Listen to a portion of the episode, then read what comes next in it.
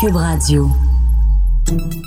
Salut, c'est Charles Tran avec l'équipe dans 5 minutes. On s'intéresse aux sciences, à l'histoire et à l'actualité. Aujourd'hui, on parle d'alimentation et de génétique. Connaissez-vous la nutrigénomique? On entend souvent l'expression on est ce qu'on mange. Et cette expression, elle est d'autant plus vraie si on se fie aux dernières avancées en matière d'ADN et d'alimentation. Pour nous expliquer tout ça, voici Myriam Lefebvre. L'ADN est pareil pour tout le monde.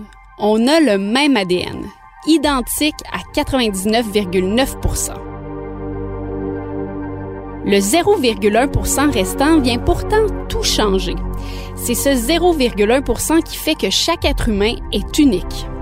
En science, on appelle cette variation-là pour chaque individu dans la séquence des gènes le polymorphisme génétique. C'est donc avec ce polymorphisme génétique, avec cette variation-là, que s'explique comment un individu réagit différemment, notamment à certains traitements et médicaments, mais également à l'alimentation et donc certaines maladies reliées à l'alimentation, comme le diabète de type 2 ou même l'obésité.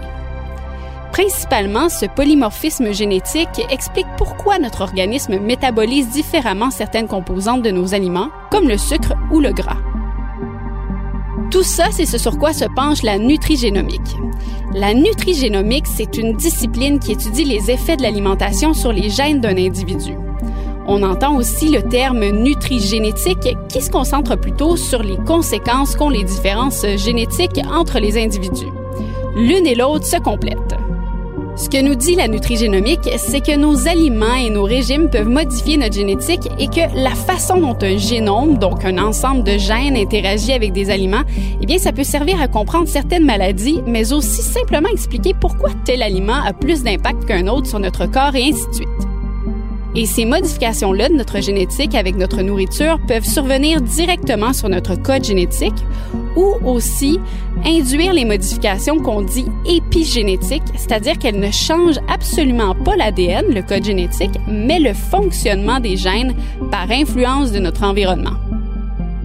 Mais s'il y a moyen de modifier notre génétique pour le mieux, eh bien dans ce cas-là, notre ADN deviendrait donc un moyen de nous dicter quoi manger pour être mieux et plus en santé.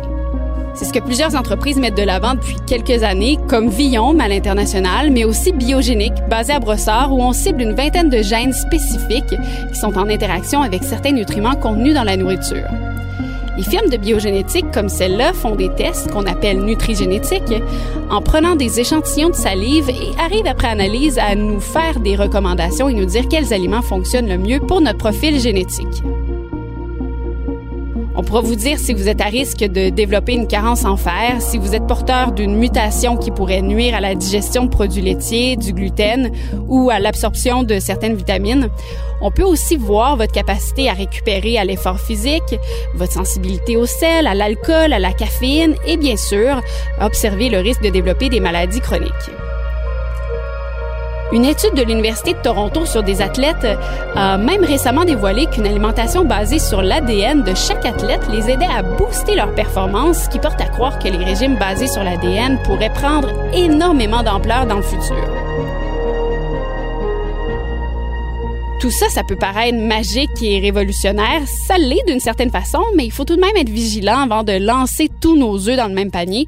Évidemment, ces tests nutrigénétiques n'analysent pas les fonctions des 20 000 gènes que compose notre corps et donc ne peuvent encore moins prédire comment tous ces gènes entrent en interaction entre eux et avec la nourriture. Aussi, une personne qui achète ce genre de test et qui se retrouve avec des résultats très négatifs pourrait devenir très anxieuse, voire paranoïaque et développer des désordres alimentaires après avoir vu ces résultats catastrophiques. Inversement, quelqu'un qui a de superbes résultats pourrait croire qu'il est immunisé de tout et qu'il peut manger tout ce qu'il veut, alors que ce n'est pas le cas. Bref, prudence.